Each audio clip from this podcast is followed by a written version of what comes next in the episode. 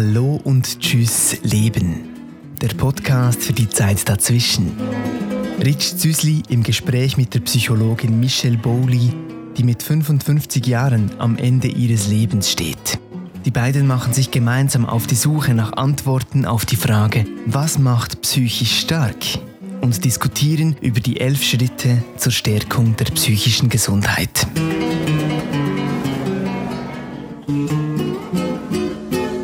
Hallo, liebe Michelle und guten Morgen. Wo treffe ich dich denn heute an und wie geht's dir? Hallo, lieber Rich. Guten Morgen auch dir. Ich sitze auf meinem roten Sofa. Mir geht's sehr gut. Ich habe äh, einen eingewachsenen Nagel gehabt eine Podologin hat mir den rausgenommen. Ich durfte gestern den Verband lösen und ich merke, ich habe einen genialen Körper, der einfach Heilung möglich macht. Also ich habe schon keine Schmerzen mehr. Wie sage ich, ich habe Glück im vielleicht Unglück, oder? Ja. Ich meine, der große ganze Körper hat mir eine Hirnmetastase, die nicht mehr heilbar ist, beschert. Aber im Kleinen denke ich, weil ich immer so gut für mich gesorgt habe, nicht zu viele Medikamente, äh, bewusst gegessen, immer ein bisschen Bewegung in meinem Leben gehabt, ähm, helfen mir nicht an den Nebenwirkungen zu verzagen, oder die dann auch häufig sind in ja. diesem Kontext, zu wissen, ähm, da sorgt mein Körper, meine Seele schon auch gut für mich. Dieses Vertrauen ähm, bin ich natürlich dankbar haben zu können. Du glaubst in diesem Sinne an dich und das finde ich eine unglaubliche Stärke, wenn das jemand kann. Dieses Selbstvertrauen, das ist äh, wirklich ein Segen mir ist nicht das große Selbstwertgefühl in die Wiege gelegt worden. Mit dem Bild denke ich auch gerade, ähm, in der Wiege schauen die Eltern einen ja an und je nachdem, wie der Blick ist, mache ich mir als Bild wahrscheinlich eine Interpretation, bin ich liebenswert? Sorgen die für mich, weil ich einfach da sein darf? All solche Sachen. Ich weiß es nicht, weil so bewusst dachte ich damals nicht.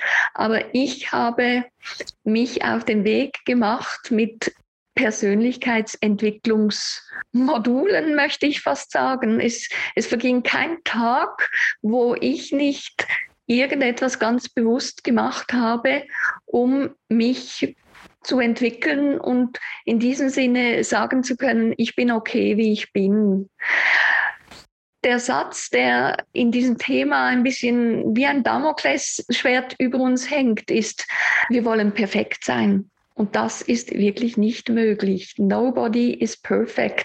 Es geht um Ansprüche, die vielleicht unsere Eltern, unsere Umwelt an uns hatte. Im besten Wissen und Gewissen, weil sie möchten ja, dass ihr Kind erfolgreich, glücklich im Leben ist. Aber ob das dasselbe ist, ist nicht immer so sicher.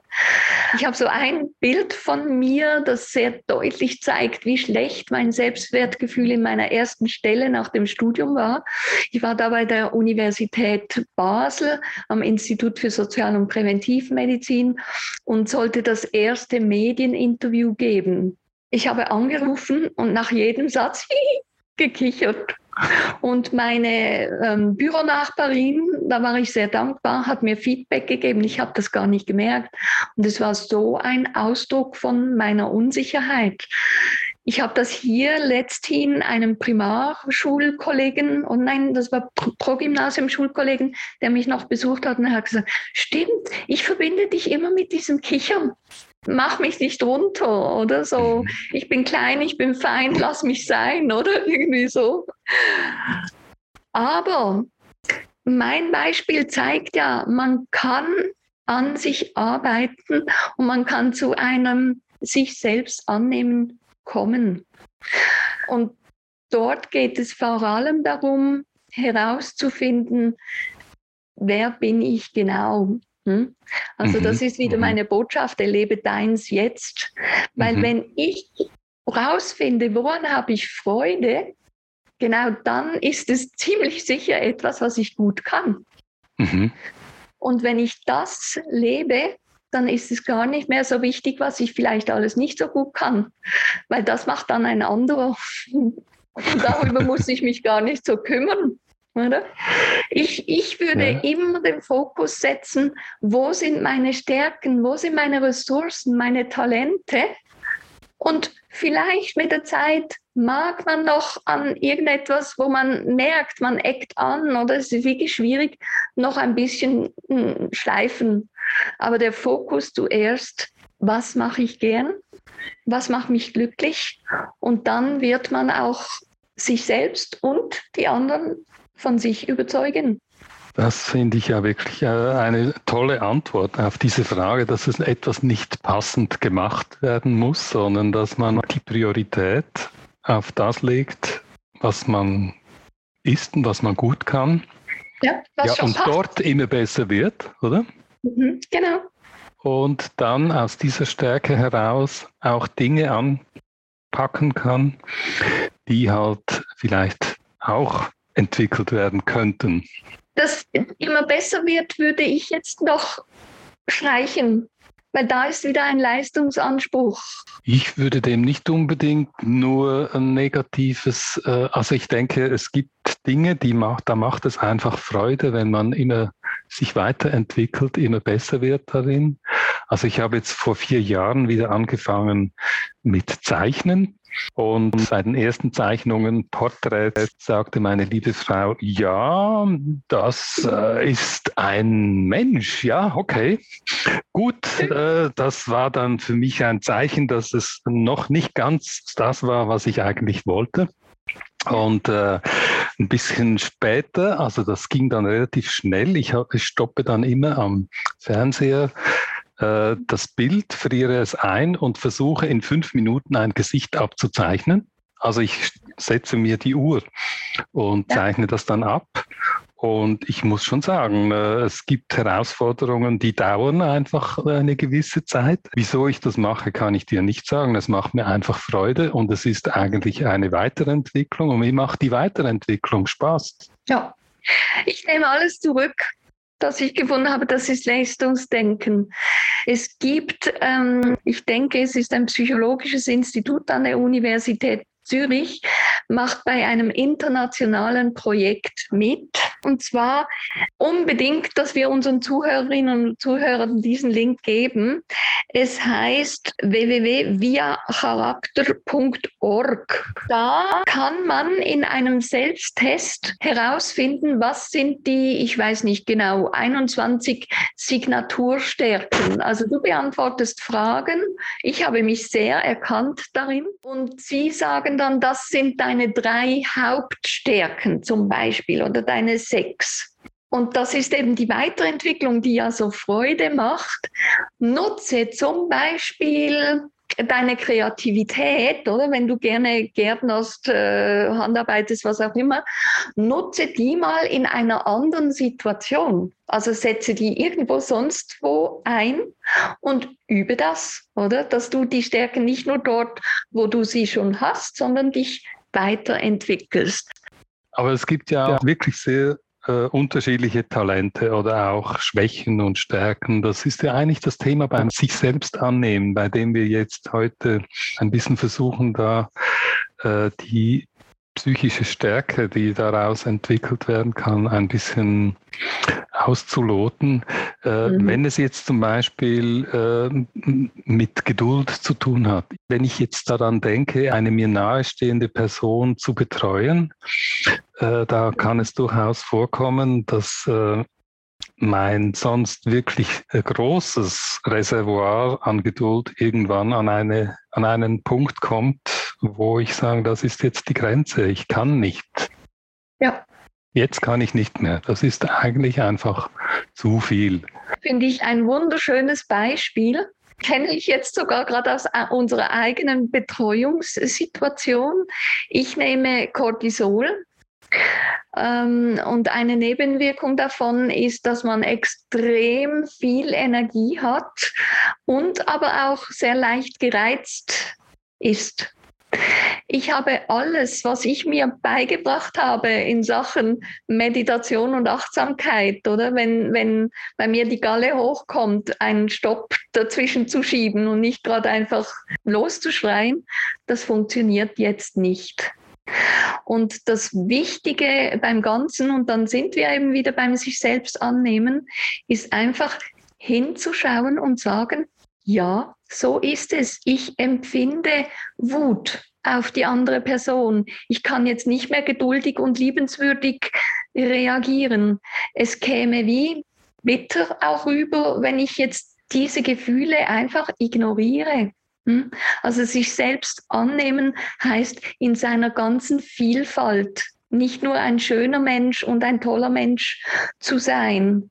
Ich muss da gar nicht viel machen. Dann nur schon, wenn ich mir kurz die Zeit nehme, zu erkennen, ah, das ist auch ein Teil von mir.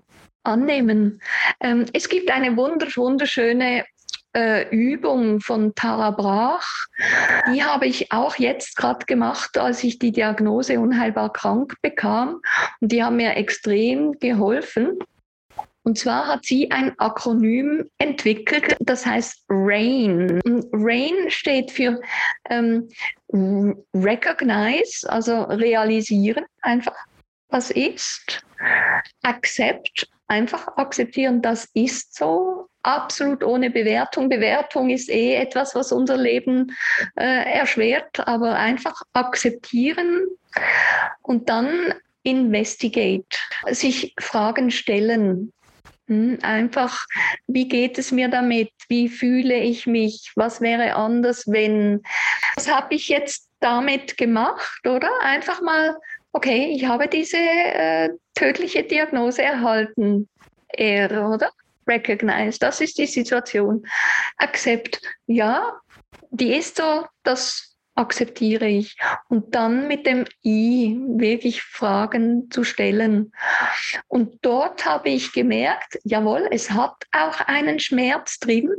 Und der hat nicht so sehr damit zu tun, dass ich das Sterben akzeptiere, sondern das Loslassen von meinen Liebsten, mein Vater, mein, mein Partner, Freunde, die Welt zu verlassen und andere hinterlassen zu müssen.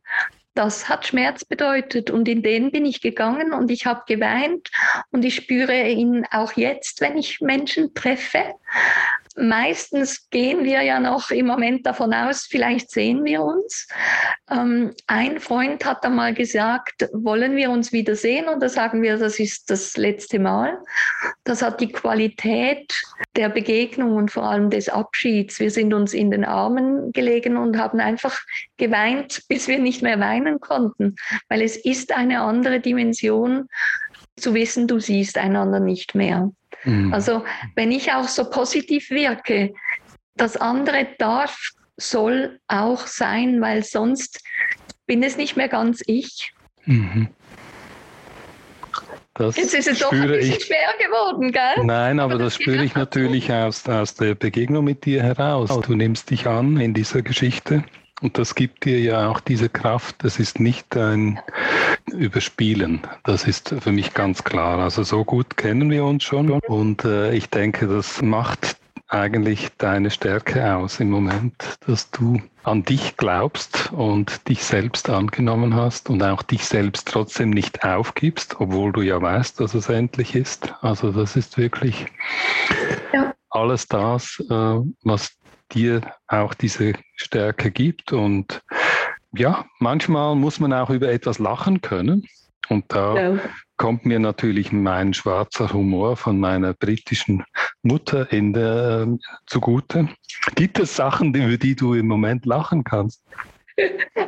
Das Lustige ist ja wieder eine Gemeinsamkeit, oder? Du hast eine englische Mutter und ich habe einen englischen Vater und ich bin ah, ja, ja, genau. auch von diesem Humor geprägt. Äh, und, und denke schon auch, Leute haben wie ein bisschen, manchmal, wenn ich sage, ah, da bin ich eh schon tot oder so, oder ja. da, da, merke ich auch, da bleibt es gerade ein bisschen ähm, stecken bei denen. Aha, aha. So. Ja. Das ist ja vielleicht der Grund, weshalb wir uns so einfach über mhm. all die Fragen miteinander unterhalten können, weil wir beide in diesem Punkt äh, eine ziemliche Unverschämtheit an den Tag ja. legen können. kommen wir zum Schluss und ich sage dir wieder Tschüss für heute. Hey, tschüss, Rich. Es hat wieder Spaß gemacht, äh, sich selbst annehmen. Ähm, ein toller, herausfordernder Schritt. Dankeschön und tschüss. Hallo und tschüss, Leben. Der Podcast für die Zeit dazwischen. Mehr zum Thema findest du online auf psyche-stärken.ch.